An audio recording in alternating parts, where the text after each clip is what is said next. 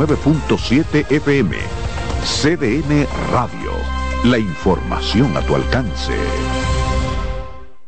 En CDN Radio, la hora 10 de la mañana. Yo soy mujer y tengo dignidad. No soy mentirosa ni abusadora. No soy asesina, soy una señora. Te di mi cariño y comprensión.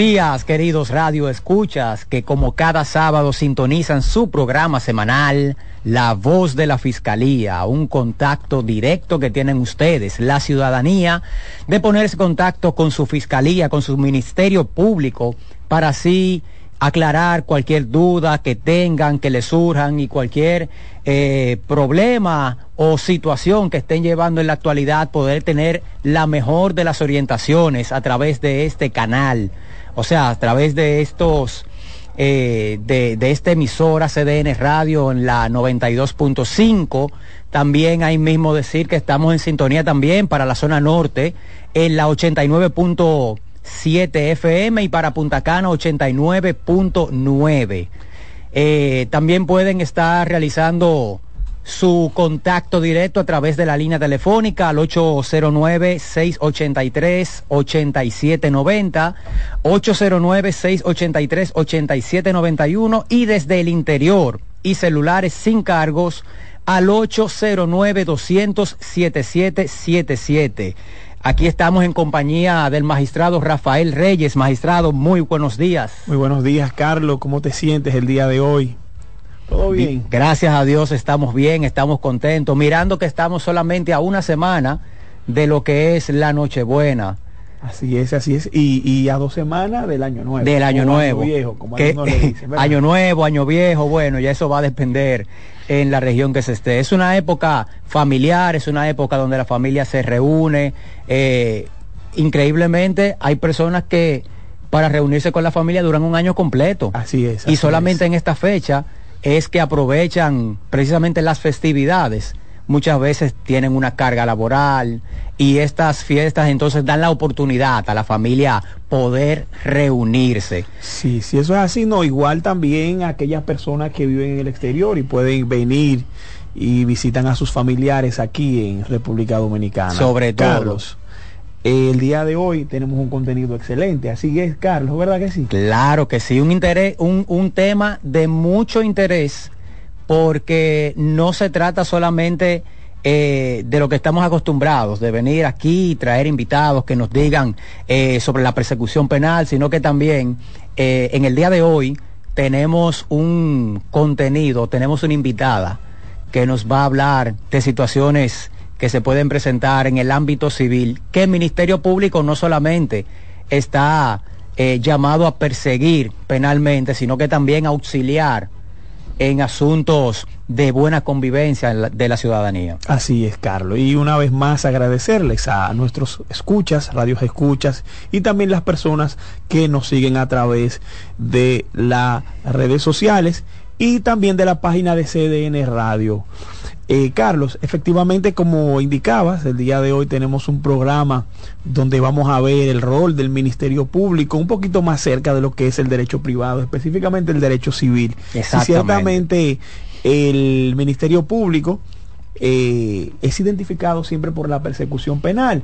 Sí, la mayoría de las leyes, el, de hecho la misma, nuestra misma constitución, la ley orgánica del Ministerio Público, indica o da entrever de que nosotros eh, como Ministerio Público nos encargamos ciertamente de todo lo penal. Pero el día de hoy el contenido, como mencionabas, es eh, aquellos casos donde el Ministerio Público interviene pero respecto, respecto a lo que es el derecho civil. Sí mencionando una cosa, Carlos, de que ciertamente el Ministerio Público también tiene otros roles eh, civiles o que accionan en ese ámbito civil. Y te voy a poner un ejemplo concreto. Ese es el caso de eh, la materia especializada en niños, niñas y adolescentes.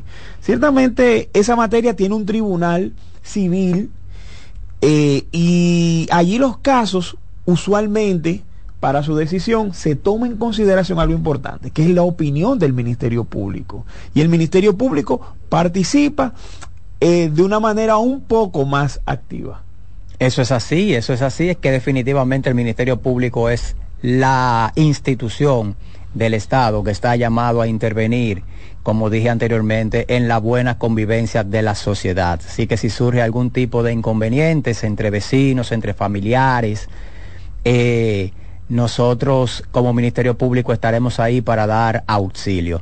Magistrado Rafael, en este momento vamos a una pausa, pero regresamos en breve. Así que, Radio Escuchas, no se muevan. Estás en sintonía con CDN Radio. 92.5 FM para el Gran Santo Domingo, zona sur y este y 89.9 FM para Punta Cana. Para Santiago y toda la zona norte en la 89.7 FM. CDN Radio. La información a tu alcance.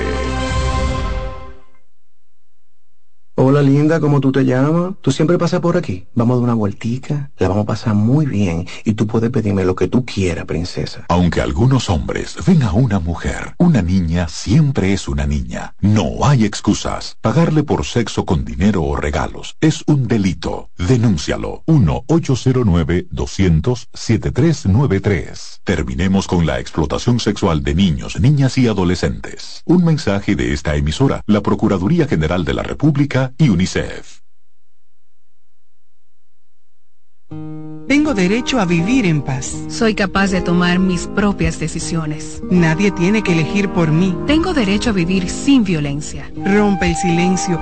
Llámanos. Línea Vida 809-200-1202. Violencia de género es apoyarnos en alguna forma de abuso de poder para lograr que las mujeres se sometan a nuestra voluntad, logrando así que dejen de ser personas y se conviertan en objetos al servicio de nuestros caprichos y con serios daños físicos y psicológicos. Hombre dominicano, respeta el derecho de la mujer a vivir libre de violencia. Tu masculinidad es un gran poder para construir el buen trato. Mano a mano por una masculinidad sin violencia. Un mensaje del Centro de Intervención Conductual para Hombres de la Fiscalía del Distrito. ¿Sabías que mantener un embarazo producto de una violación, incesto o cuando la vida de la mujer está en peligro es una violación del derecho a una vida digna? Tus derechos sexuales y derechos reproductivos son derechos humanos. Conoce, actúa y exige. El abuso sexual destruye vidas. Ocultarlo también. Denúncialo. Llámanos. Línea Vida 809 200 1202.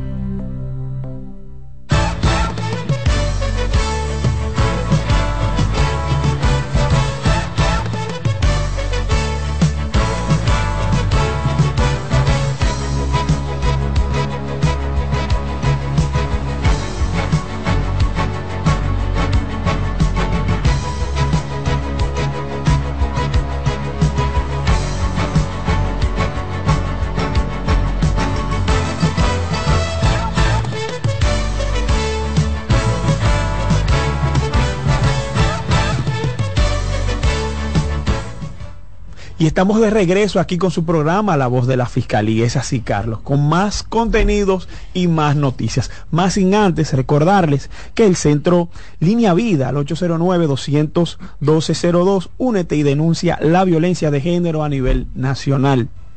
La línea de emergencia 911, disponible a las 24 horas del día. Contamos allí con un equipo de fiscales especializados en atención a menores. El centro de sobreviviente de atención a sobrevivientes de la violencia, todos los servicios allí son gratuitos. Este está ubicado en la calle Hostos, número 350, en la zona colonial, y con el número 809-221-7782. El Centro de Intervención Conductual para Hombres. Está ubicado en la calle Yolanda Guzmán del sector Valle Auxiliadora, con el número de teléfono 809-221-9980. Recordarle sintonizar el Ministerio Público TV por el canal de YouTube de la Procuraduría General de la República y también exhortarles a seguirnos en nuestras redes sociales, la Fiscalía del Distrito Nacional, la Procuraduría General de la República. Eso es así, eso es así, eh, magistrado Rafael. Siempre eh, nosotros en este programa ponemos eh, al tanto, informamos de lo acontecido en la reciente semana, eh, o sea, en la semana que, que estamos y finaliza ahora. Y como es de costumbre, magistrado Rafael, ofrecemos algunas informaciones a nuestra ciudadanía, a nuestra, a nuestra audiencia que siempre sintoniza con nosotros. Así es, así es, Carlos. Y vamos con la primera noticia, y es que los privados de libertad del Centro de Corrección y Rehabilitación de Vista del Valle, de la Dirección General de Servicios Penitenciarios y Correccionales, en coordinación con el Ministerio de Industria y Comercio, participaron en la Feria de Emprendimiento Ruta Mi Pyme. Los privados de libertad seleccionados que participaron en esta feria que se celebró en la provincia de Samaná estuvieron acompañados de la directora del centro Marina de Asa Tejada y el encargado de producción del centro Víctor Burgos. Los internos mostraron sus conocimientos después de haberse graduado recientemente del diplomado de emprendimiento social patrocinado por el Ministerio de Industria y Comercio, con la exhibición de una gran gama de productos artesanales hechos a manos. Esta feria ha logrado impactar de manera positiva a los privados de libertad participantes, brindándoles a ellos la posibilidad de sentirse útiles y productivos a la sociedad y a la vez impulsando y promoviendo el talento emprendedor en los internos con la promoción de sus productos y servicios. Carlos, esto es un tema para mí en lo particular muy interesante. Y es que eso es parte de lo que es la finalidad de una pena. Eh, usualmente tenemos la creencia de que una pena tiene que ser específicamente un castigo y no, no es así. El rol de una pena no es un castigo, el rol de la pena es poder reinsertar a esa persona que ha cometido violaciones a, a, lo que es el derecho penal, Carlos, específicamente. Entonces, eh, ¿qué trae esto? ¿O qué nos muestra de que el Ministerio Público, como lo hemos anunciado, cumple con ese pedazo de rol que le toca, que es tratar de que las personas, de que los privados de libertad sean personas productivas y puedan reinsertarse hacia la sociedad. Magistrado Rafael, mire, eh, ciertamente es un castigo la privación de libertad. Ahora, lo que la gente tiene o lo que las personas tienen en mente cuando dicen está privado de libertad es un castigo sobre el castigo. Porque, ¿cuál es el castigo principal? Precisamente la privación de libertad. Puede ser que tenga todos los privilegios dentro, pero está privado de libertad. Si quiere ir a una playa, no puede. Y ese es el principal castigo. Sin embargo, como usted acaba de decir, el rol de la pena no solamente es imponer un castigo a la infracción penal, sino también reinsertar o tratar de, reinsertar, a los condenados. ¿Y cómo se logra esto? Precisamente con educación dentro de las prisiones, dentro de los centros correccionales. Eh, incluso hay personas que han salido con profesiones, ya con licenciaturas, dentro de la prisión eh, y ese es realmente el rol eh, de la pena. A pesar del castigo, pues también una reinserción de la sociedad. Y el Ministerio Público está cumpliendo con eso. Magistrado, por otra parte tenemos también que en San Cristóbal el Ministerio Público logró la imposición de 12 meses de prisión preventiva como medida de coerción en contra de dos hombres imputados de pertenecer a una red criminal dedicada al narcotráfico y lavado de activos encabezada por el prófugo José Antonio Figuereo Bautista, alias Kiko La Quema. La Oficina de Atención Permanente de este distrito judicial impuso la prisión preventiva en contra del teniente coronel retirado de la policía, Elvi de la Rosa de León, y en contra de Ángel Miguel Figuereo, hijo del prófugo Figuereo Bautista mientras que a Jonathan Emérito Lorenzo le fue impuesta una garantía económica de 30 mil pesos en efectivo, el impedimento, de el impedimento de salida del país y presentación periódica ante el Ministerio Público. En el caso de De la Rosa, en su condición de miembro retirado de la policía, cumplirá la medida de coerción en, el, en la cárcel policial de operaciones especiales, mientras que el prófugo, mientras que el prófugo eh, perdón, mientras que Figuereo lo hará en el Centro de Rehabilitación y Corrección Najayo Hombres. Es así, Carlos. Hay que es un tema, es un tema que está en el tapete. Sí, sí, y con la quema es un tema que está en el tapete. Eh, sin embargo, las personas aquí pueden ver que el Ministerio Público está haciendo su trabajo. No es solamente una noticia mediática, sino que el Ministerio Público también está cumpliendo con su rol y es la persecución penal. Aquí tenemos ya resultados e imputados que ya van a cumplir prisión preventiva por la, vinculación a esta red de narcotráfico. Sí, sí, así es, Carlos. Y precisar algunas cosas, que cuando usualmente, el, tú habías leído 12 meses, algunos periódicos habían resaltado un año de, prisión. Y las personas tienen a entender de que esa es la condena de un año. No, no, no. Hay que dejar claro que esto es lo que es una medida de coerción, mientras el Ministerio Público sigue investigando el proceso. Es decir, el proceso ahora que se está empezando a recabar algunas eh, pruebas que se necesiten a lo largo del proceso. Es decir, el Ministerio Público en principio contó con una eh, así lo dice eh, nuestro ordenamiento procesal sobre la cintila probatoria para una medida de coerción que fue presentada. Pero hay otras pruebas que en el momento no están. Hay otras pruebas también que al momento de hacer esa intervención quizás se pudiera también colectar. Y ese es un punto importante, que no es una condena, sino una medida de coerción. Otra cosa importante, Carlos, es de que eh, uno de los miembros de la red es el hijo de Kiko La Quema, Sí, quien claro. eh, está siendo buscado como el eh, principal exhaustivamente como, como el principal cabecilla como de el la principal red. cabecilla. Pero ¿qué sucede? Eh, esta medida de coerción no viene porque él sea hijo. No, no, no, no. Es porque el Ministerio Público ha podido determinar de que ciertamente él forma parte de esa red. Y digo Ministerio Público que es eh, el ente que dirige la investigación, claro, El- claro. Con, demás- con las demás fuerzas de la policía, de CRIN, etcétera. Pero también eso hay que acla- aclararlo. Porque las personas dicen, bueno, eh, detuvieron a fulanito, pero quizás eso es para hacerle presión a él para que él se entregue. No, no, no, no.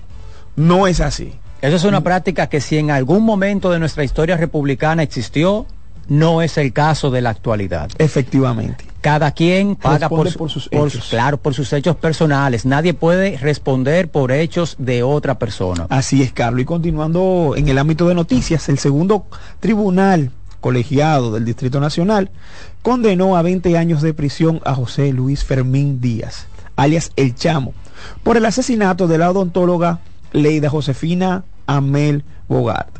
Un hecho ocurrido el 27 de julio del pasado año en el sector de Villa Juana del Distrito Nacional. El Ministerio Público demostró ante el tribunal integrado por las juezas Giselle Soto, Milagros Ramírez y Eduardo Abreu la culpabilidad de Fermín en el hecho de sangre cometido en contra de Amel Bogart, por el cual deberá cumplir la reclusión en el Centro de Corrección y Rehabilitación Najayo Hombre. Los fiscales litigantes del Distrito Nacional, Magali Sánchez y María Silvestres, presentaron los elementos de pruebas periciales, audiovisuales, documentales, materiales, como también los testimoniales que demostraron cómo hoy el procesado faltó a los artículos 295 y 304 del Código Penal Dominicano. El órgano de justicia logró establecer cómo el agresor estranguló a Bogart con una soga y luego, siendo aproximadamente las 8.52 de la noche, la abandonó en lo que se conoce como el expreso quinto centenario del sector Villa Juana. El día de su muerte, Bogart salió sola de su casa, aproximadamente a las 5 de la tarde, conforme así se observa los videos de las cámaras de seguridad. El tránsito de, en su vehículo eh, por las vías, las calles del Distrito Nacional y a las 6.22 en las inmediaciones de la Universidad Autónoma de Santo Domingo. Recogió allí a Fermín Díaz, quien vestía una camisa color naranja y llevaba en sus manos una caja de herramientas y un manómetro. En las grabaciones de las cámaras del sistema 911, el vehículo fue visto a las 6.56, próximo a la Universidad del Caribe, en la autopista 30 de Mayo, y luego a las 7 y 8 de la noche transitaba por la Plaza Juan Barón en la avenida George Washington. Las cámaras registran que ya en ese momento el procesado iba conduciendo. A partir de entonces, el hombre se desplazó hacia Santo Domingo Oeste y luego regresó al Distrito Nacional. Carlos, eso es un hecho un poquito lamentable. Eh, lamentablemente, una persona eh, había perdido, ha perdido la vida a manos de su agresor. Y como hemos mencionado, eh, relativamente la noticia pasada y la de ahora, este sí es una condena. A él lo condenaron a 20 años. Y que coincidencia de que ciertamente las penas van, pueden ser cumplidas en un recinto carcelario destinado para tanto la prisión preventiva como también para una condena, como es el caso de esta persona. Esta persona sí está condenada. Sí, por- e- es, un, es un punto muy bueno de aclarar porque eh, muchas personas entienden, como usted había dicho anteriormente, que una prisión preventiva o una medida de coerción es una condena y mu- muchos reclamos se han escuchado en las redes sociales por eso, pero no, no. Como usted dijo ahorita, una medida de coerción simplemente es para tiene como fin, cuando es la prisión preventiva, pues garantizar la presencia del imputado en el Así proceso es. penal para que no se sustraiga, para que no, no, no huya, no desaparezca del proceso. Y también tiene como otro fin, pues seguir entonces la investigación. Como usted dijo, si hay unas pruebas inicialmente, pero faltan otras, pues se puede ir recopilando en ese transcurso, porque luego de la medida de coerción viene entonces lo que es la preliminar y luego, si ya un juez en, en, en la medida, en la, en la audiencia preliminar determina que las pruebas han sido obtenidas y tienen, eh, si tienen fortaleza la acusación, entonces lo envía a un juicio de fondo. Eh, magistrado, vamos a una nueva pausa y es. entonces regresamos con el plato fuerte. Y más contenido con ustedes. Así es.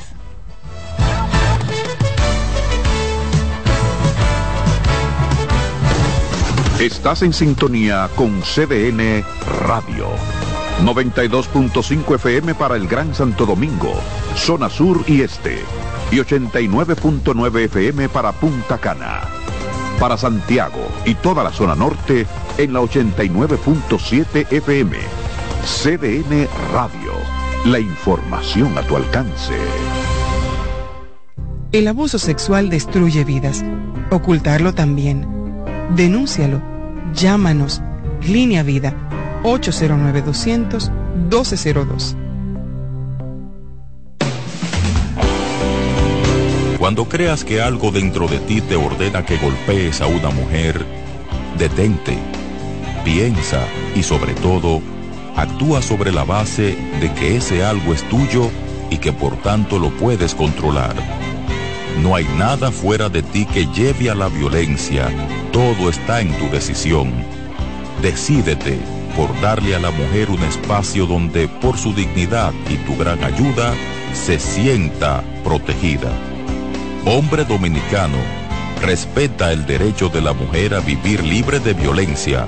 Tu masculinidad es un gran poder para construir el buen trato. Mano a mano por una masculinidad sin violencia. Un mensaje del Centro de Intervención Conductual para Hombres de la Fiscalía del Distrito.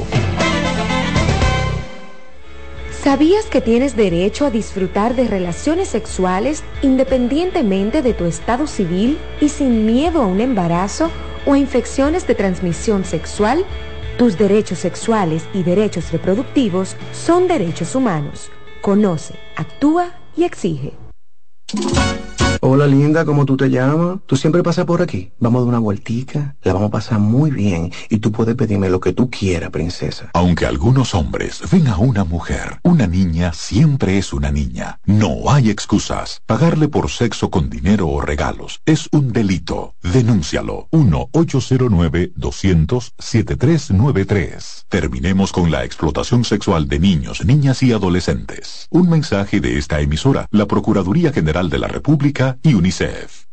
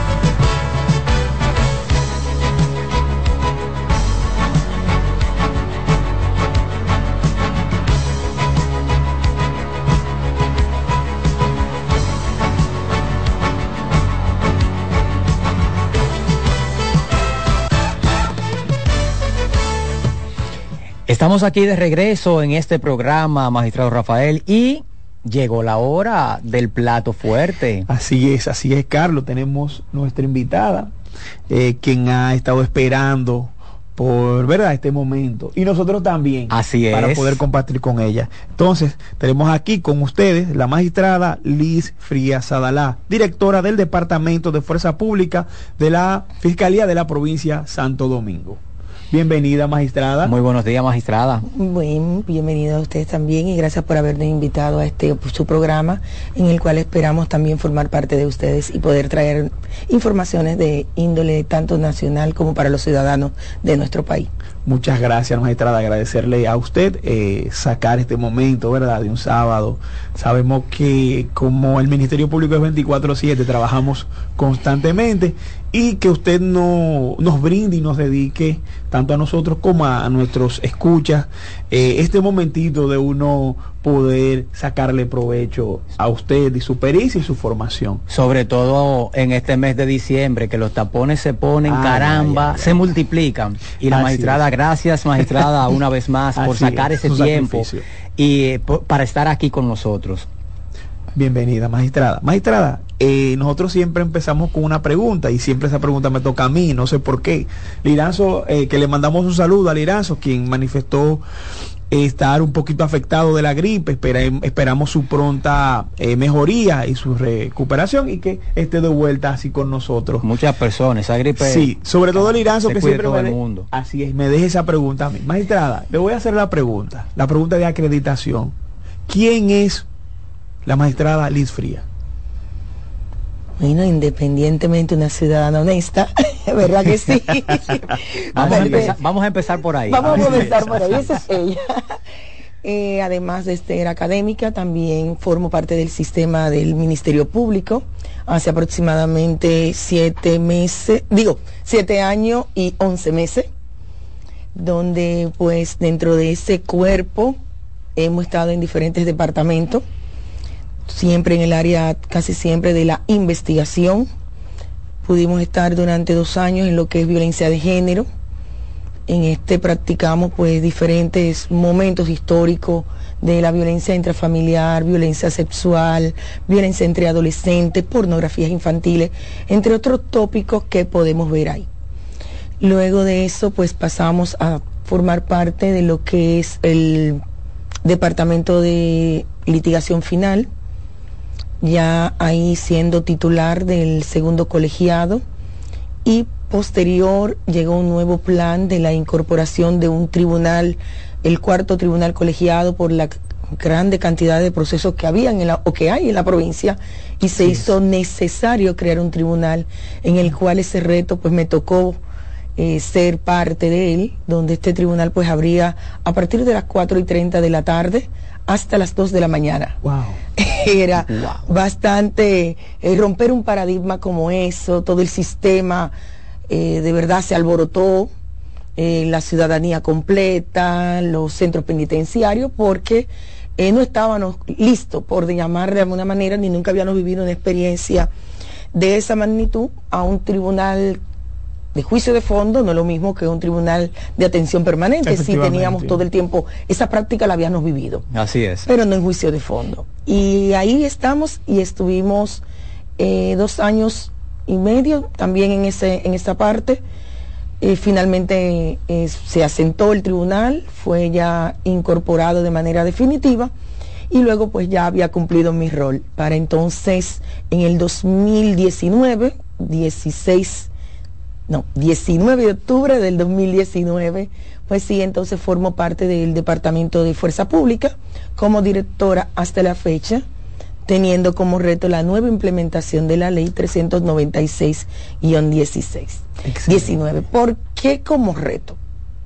Porque ella fue promulgada en septiembre y yo entro el 19 de octubre, es decir, Un mes. Un mes, claro. Tácitamente un mes, eh, donde no tuvo tiempo de gracia esa ley para poder uno eh, afianzar todo el sistema, todo el usuario, todo el que tuviera eh, que tener un contacto directo con ella fue bastante rápido. Tuvimos todo que adaptarnos, romper paradigma.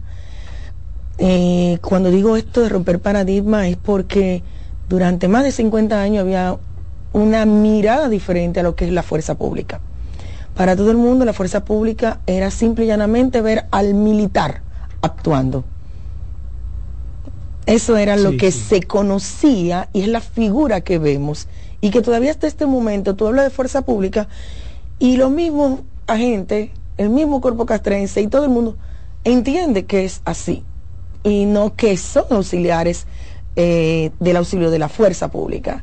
Entonces, había que romper ese, ese paradigma, había que ajustar un pensamiento Y fue necesario que esta ley eh, llegara por las situaciones que se daban en estos procesos. Primero teníamos eh, por norma y por el mismo Código Civil y el Código de Procedimiento, establecía de manera coherente que el ministerial, el curiel, que era como lo tiene todavía la norma, que es lo que nosotros manejamos con el término de alguacil, que es lo mismo. Lo que estamos hablando son de nombres o sinónimos que le dio la norma para presentarnos a esta figura o esta instituta. Ellos eran lo que tenían todo el sistema para apoderar y hacer. Dado un tiempo, pues por las dificultades, los contratiempos que habían, los atropellos, pues se hizo necesario cambiar y poner a otro sujeto supuestamente imparcial y crean entonces este poder, aún eh, con una norma totalmente rápida, de igual manera, al notario público. Entonces ahí quien era el ejecutante, el que llevaba el procedimiento, era el notario público. No duró mucho, porque de igual manera, entonces teníamos también los mismos atropellos en manos de otra persona. Y es cuando mm, entra esta nueva norma, que es la primera ley, es una ley especial que solamente hace parámetros de procedimiento de regulación para el otorgamiento del auxilio de la fuerza pública para medidas eh, convencionales, medidas preventivas y medidas ejecutorias. Y ella sí dentro de sus primeros estándares le da que solamente tiene la facultad de hacer o dejar de hacer, dar o otorgar, es el Ministerio Público.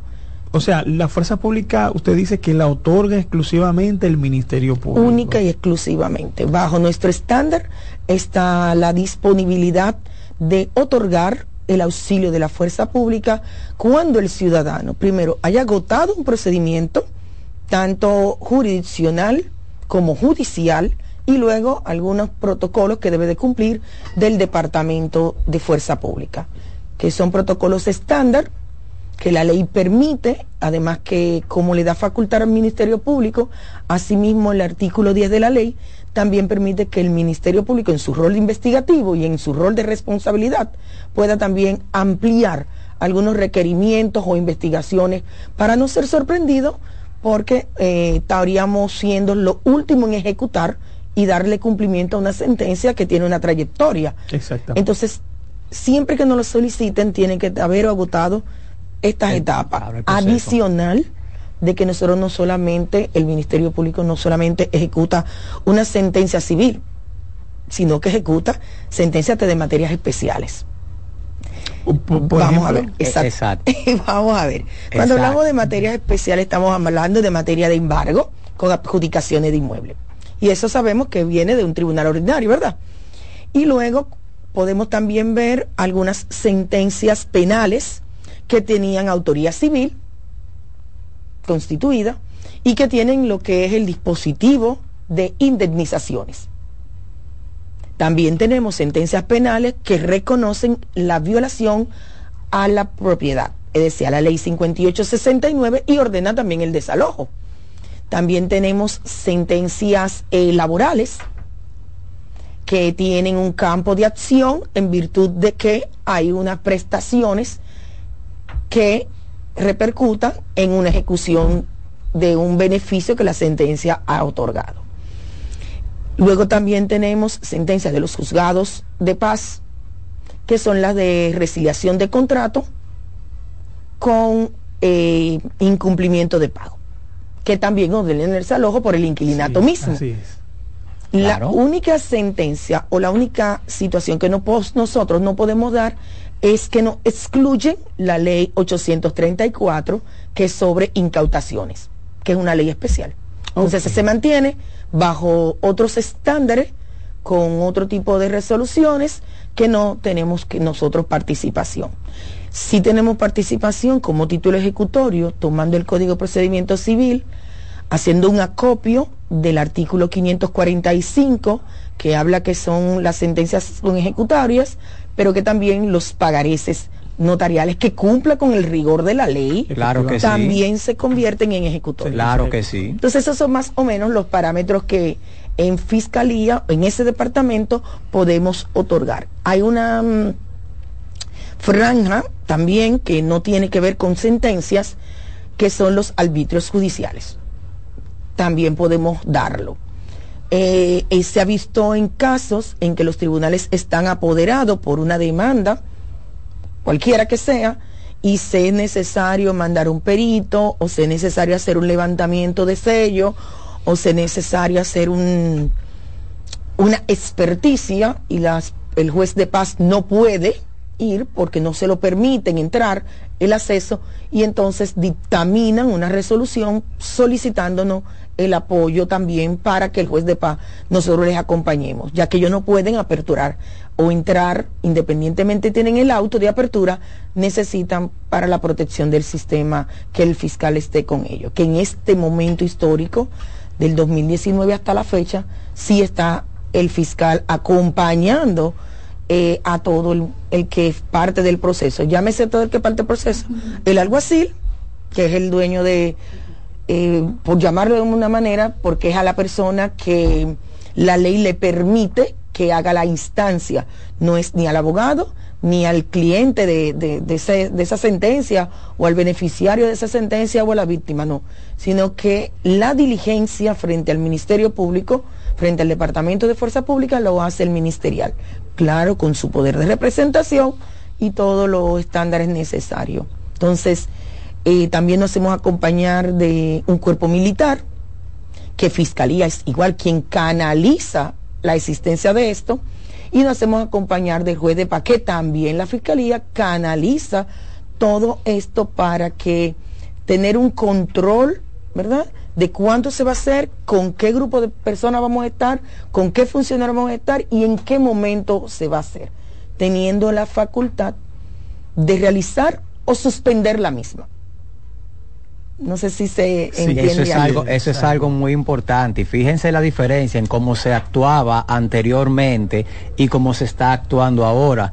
Eh, nosotros vimos muchas ocasiones donde terminaban incluso lamentablemente en tragedias, algunos desalojos, precisamente por la violencia que se generaba, eh, el desorden, o la violencia que generaba el desorden al momento de ir. Eh, que si entré a la fuerza, que si rompí esto, que si solamente tenía que sacarte y no romper nada. O sea, era un desorden que generaba mucha violencia. Sin embargo, magistrada, como usted está explicando, miren cómo todo ha cambiado. Sí, sí, y es sí bueno entonces, magistrada, en ese mismo sentido, usted habla de la fuerza pública, ya ha hablado incluso eh, dónde es que eh, se actúa, pero una persona, por ponerle un ejemplo, una persona propietaria de una casa, tiene un inquilino, dejó de pagarle. ¿Cómo esa persona llega hasta ustedes eh, pidiendo la fuerza pública? Primero tiene que agotar el procedimiento ordinario, llámese de que en este momento él tendrá que apoderar el juzgado de paz correspondiente sobre la demanda de resiliación de contrato por falta de pago. Exacto. Hasta que no obtiene esta sentencia y que además de ordenar el eh, la rescisión del contrato, de, de, disponer la falta de pago, porque esta sentencia va a tener dos finalidades. Va a tener un ámbito para embargar y un ámbito para desalojar. Una sola sentencia puede tener dos puntos que converge y que el fuerza pública lo puede dar. Desalojo y resiliación de contrato. No, no va a dar, no, la resiliación de contrato la va a dar el juez. El juez. Pero el juez va, va a ordenar también el embargo, pero también va a disponer y a decir el cumplimiento de los motos restantes o dejados de pagar. ¿Y qué va a pasar? Que el, el usuario beneficiario de ella puede utilizar la sentencia en los dos ámbitos. Puede usar la sentencia y decir, mira, yo voy a embargar y voy a desalojar. Porque hay una creencia que él puede obtener y que la fuerza pública, mediante el aspecto de la norma, porque nosotros nada más cumplimos el dispositivo de la ley, Exacto. Solo el dispositivo de una ley, en este caso, el dispositivo del resultado de su sentencia. Que esta sentencia previamente debe haber sido agotado todos los medios de impugnación o lo que nosotros conocemos como medidas recursivas. Es decir, Nosotros aquí en el departamento pedimos la certificación de no recurso de oposición, porque recuérdense que tenemos Sí. lo que en el defecto, ¿verdad? Cuando una Así persona así es. a un citado no va a la audiencia, se declara en defecto, pero pudiese en un intervalo de tres días, cinco días, dependiendo de la materia, ¿verdad? Porque Sí, recuérdense sí, que los plazos de dependen de materia, sí. Hay plazos Y los diferentes, recursos claro. Y entonces vamos a tener la certificación de que no se recurrió en oposición. Luego vamos a pedir una segunda certificación donde no hay un recurso de apelación. ¿Mm? Y posterior, dependiendo la materia, pedimos otro tipo de certificaciones. Pero en el caso que me ha citado, también pedimos una certificación de que no exista un referimiento sobre esta sentencia. Pero es bueno que se destaque. Cuando todo esto no nosotros se lo pedimos y no lo completa, nosotros también solicitamos lo que es el acto de comprobación del inmueble y la dirección. ¿Qué trae consigo este? Va a traer que me va a decir bien la ubicación donde está, me va también a traer la información de que si el inquilino está dentro o no, y viene también con una fotografía. Así no nos toman de buena fe porque cuando estemos en el lugar podemos certificar o podemos plantearnos y ver los documentos y la fotografía del inmueble y vamos a poder de manera clara saber que estamos en el lugar. Entonces, adicional a eso, eh, hay algo importante que Fiscalía ha puesto como estándar, sobre todo la Fiscalía en la que estamos, que es la Fiscalía de Santo Domingo Este Norte. Y es que nosotros solicitamos desde este glosario de pruebas, solicitamos una certificación de un antecedente penal de los auxiliares que anteriormente no sabíamos quién eran, ¿verdad? Sino que venían muchas personas y, y estaba la idea de que eran delincuentes, que eran eh, unos tigres, no sé, unos los hijos de, de la Sí, sociedad, parte de los hijos de la sociedad. Así mismo, así mismo. Entonces, ¿qué pasa? En ese momento lo que ahora solicitamos una certificación donde pues por lo menos podemos depurar que no tiene proceso penal. Es una, es una forma de depurar que esta persona dentro de lo dentro de los estándares de un buen ciudadano, Exacto. pues hasta el momento no tiene un antecedente penal ni en etapa investigativa ni nada, porque no, no, la autor, no se la otorgarían. Efectivamente. Entonces, siempre que depositan el expediente tienen que hacer esto. Pero interesante aún, no solamente depuramos por esta vía a los auxiliares o cargadores, sino que también pedimos una certificación del Poder Judicial donde diga si ese ministerial que está depositando no está inactivo, porque o no tiene algún proceso de inactividad porque se ha dado caso. Esa- Y puede ser que esto sea así. Eh, tenemos una llamada. Tenemos Carlos, una llamada, parece. sí, aquí. Vamos a ver si la tomamos. Va- vamos a ver. La voz de la Aló. fiscalía, buenos días. ¿Eh? La voz de la fiscalía, buenos días. No, ese no es la de eh, CDN. Sí, claro. así es, así sí, es. Su programa La CDN. voz de la fiscalía. CDN, que eh, CDN. ¿Dónde están los bonos de nosotros? ¿Cómo es? Bueno. Pedimos disculpas. Ay, Dios oyentes. santo. Bueno, magistrada, continuando con el tema, eh, me surge una pregunta respecto a la eh, a la anterior ley y a la nueva ley. Eh, se había, y creo que de, de hecho fue, parece que fue por ahí que, que los legisladores entendían la necesidad de apurar esa ley de un incidente que ocurrió, me parece, en Santo Domingo Oeste, cuando se trataba de hacer un embargo. Entonces, ese embargo no contaba con la presencia de un ministerio público. Y la pregunta va de la siguiente manera. La nueva ley contempla la posibilidad de realizar ese embargo sin la presencia del ministerio público. Jamás, todo lo contrario, esta nueva ley castiga con cinco años de prisión a quien goza de querer hacerlo sin la autorización del Ministerio Público.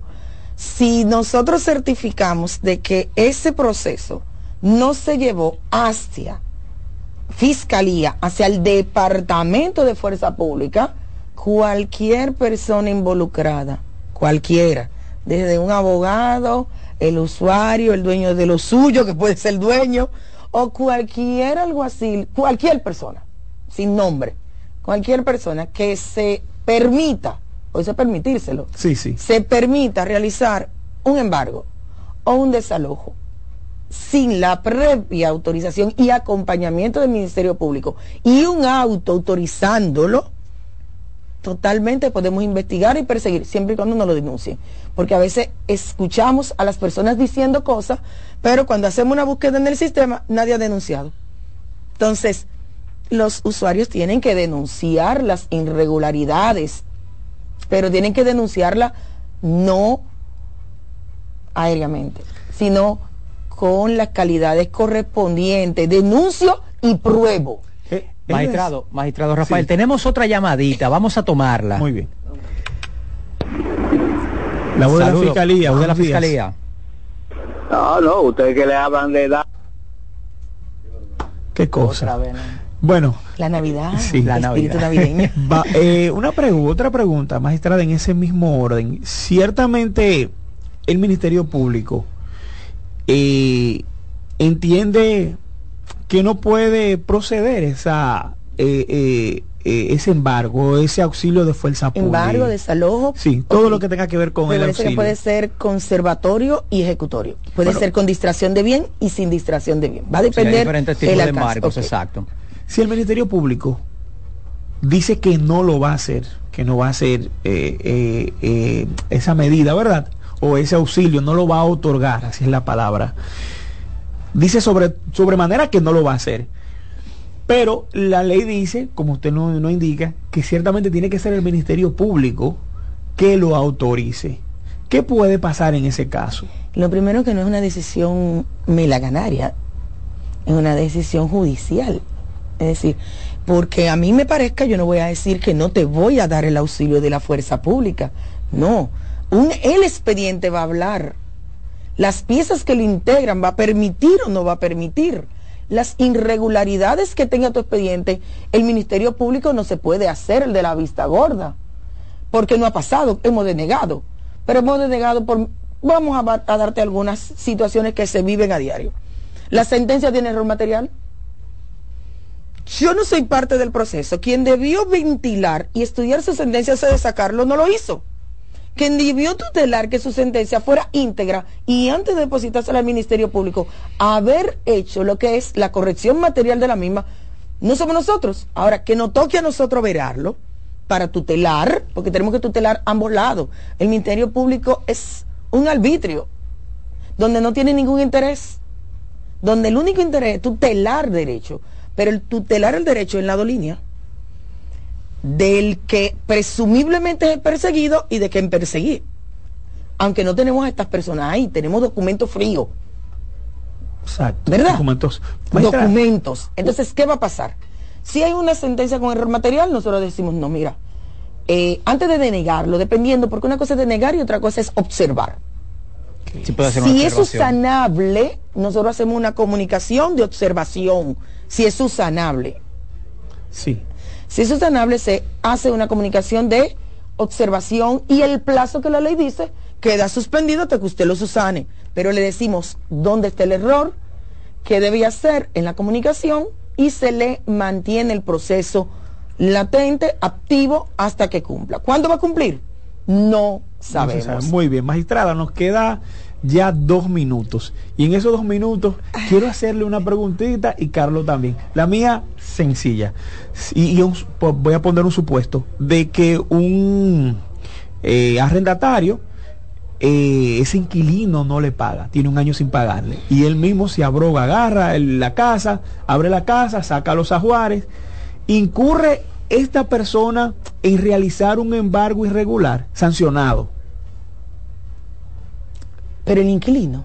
Pe- No, el el, el propietario. saca los ajuares, se los saca el inquilino. Claro que sí, puede ser perseguido por la justicia porque es irregular y él no tiene derecho, aunque el inmueble sea de él. Estaría violentando el debido proceso y la ley 396 y la tutela judicial del usuario. Muy bien, muy bien. Y eso se da, eso se da en ocasiones, que el inquilino, que el, perdón, el propietario, aún con el derecho de propiedad, pues lamentablemente termina siendo un infractor por no llevar el proceso ante las autoridades correspondientes. Pero tú sabes por qué, ¿verdad?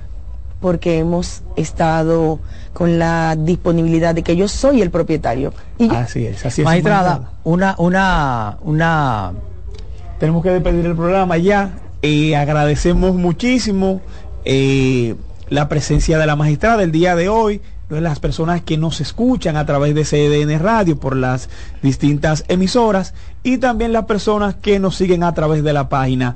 Este programa va a tener una segunda parte, ya vamos a comprometer a la magistrada que no hemos podido agotar el programa. Es necesario una segunda parte. Así es, así es. Muchas gracias, feliz resto del día. Por CBN 92.5 hemos presentado La Voz de la Fiscalía, un dinámico espacio de interacción permanente entre la Fiscalía del Distrito Nacional y la ciudadanía. La Voz de la Fiscalía.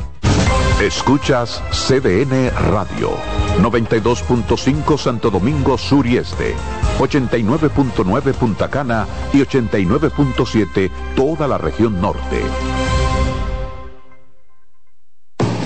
Lotoloteca tiene dos nuevos ganadores y esta vez reciben cada uno 24 millones 353 mil 388 pesos. Estos ganadores del Lotoloteca hicieron sus jugadas el lunes 26 de junio en el ensanche Ercilia Pepín, municipio San Francisco de Macorís y en Atodamas, provincia San Cristóbal. Lotoloteca, el juego cambió a tu favor.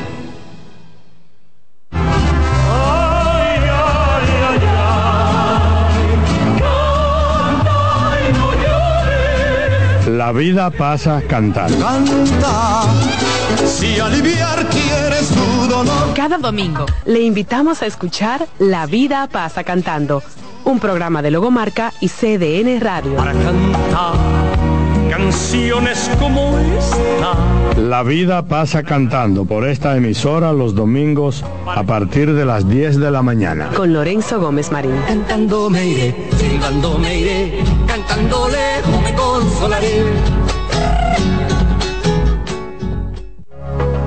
Estudia en ADEN y cumple tu meta. Aprovecha los beneficios de la modalidad híbrida en maestrías, programas especializados, soluciones corporativas y más. Somos ADEN. Formamos a los líderes de la región. Contáctanos al 182-9659-9921 o encuéntranos en Torre Empresarial Blue Mall, piso 22. ADEN te acompaña. Agenda Climática Radio. Con Jim Suriel y Miguel Campuzano. Junto a Jimmy Hensen, Nelly Cuello y Manuel Grullón. Analizan la actividad climática y los más recientes fenómenos meteorológicos ocurridos en República Dominicana y el mundo. Agenda Climática Radio. Los juegos de la NBA están en CDN Deportes. La 78 octava temporada regular de la NBA, que se extiende hasta abril del 2024, así como los playoffs, que comienzan el 20 de abril. Los puedes encontrar en CDN Deportes, la casa de la NBA. En la vida hay amores que nunca Todas las voces que cantan al amor. yo la quería más que a mi vida. Todo el romance musical del mundo. Todas las canciones que celebran los más dulces recuerdos. Eso es Colombo en Bolero. Domingo, de 2 a 3 de la tarde por esta emisora.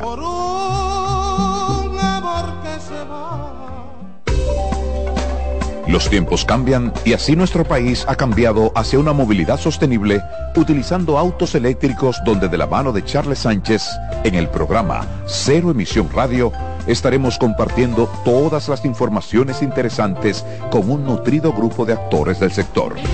Cero Emisión Radio. No se lo pierda cada sábado de 3 a 4 de la tarde por esta CDN Radio. La información a tu alcance.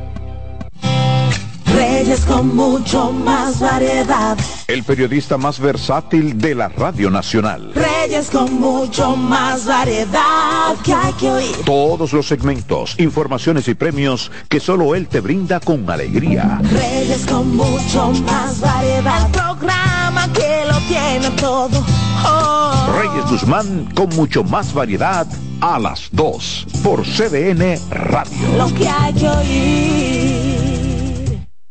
En CDN Radio, la hora 11 de la mañana. Y ahora con nosotros, Mister Deportes, Fran Camilo. Y ahora con nosotros, Mister Deportes, Fran Camilo. Y ahora...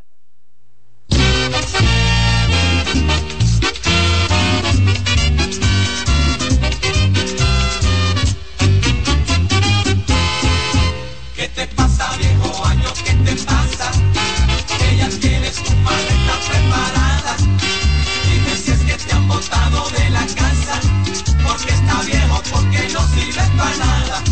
Las cosas viejas como tú las botas, más si saben que otro llegará.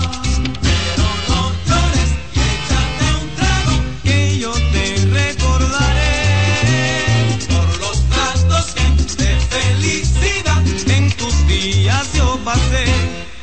Ya falta poco para que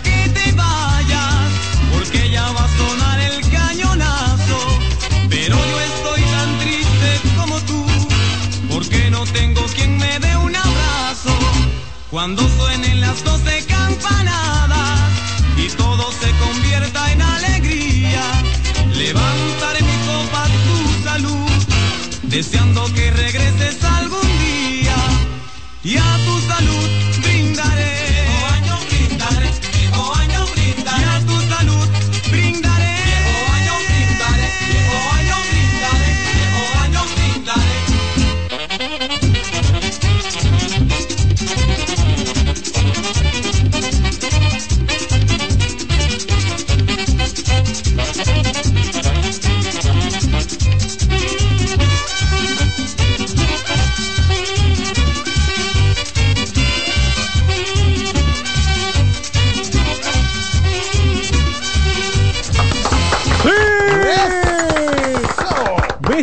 Con el último programa del año 2023, no de la historia, porque ahora es que falta mambo en este programa. Hoy con nosotros está Héctor Almonte, eh, Víctor Pérez Girón, Juan Arturo Recio, Miguel Rivera, el Contralor, y el novato sensación, nominado a novato del año en este staff, el querido Rancé Daniel Peguero. Todos... eh, Para un equipo clasificado de. Espérate, todos, todos, señor Sánchez, ah, no, perdón, se- señor Rojas, eh, es la costumbre, tantos años, todos sobre la base de que estamos en fiesta.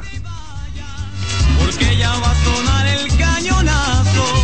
Pero yo estoy tan triste como tú, porque no tengo quien me dé un abrazo.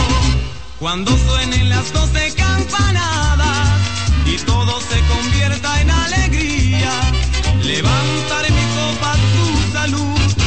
deseando que regreses algún día. Y a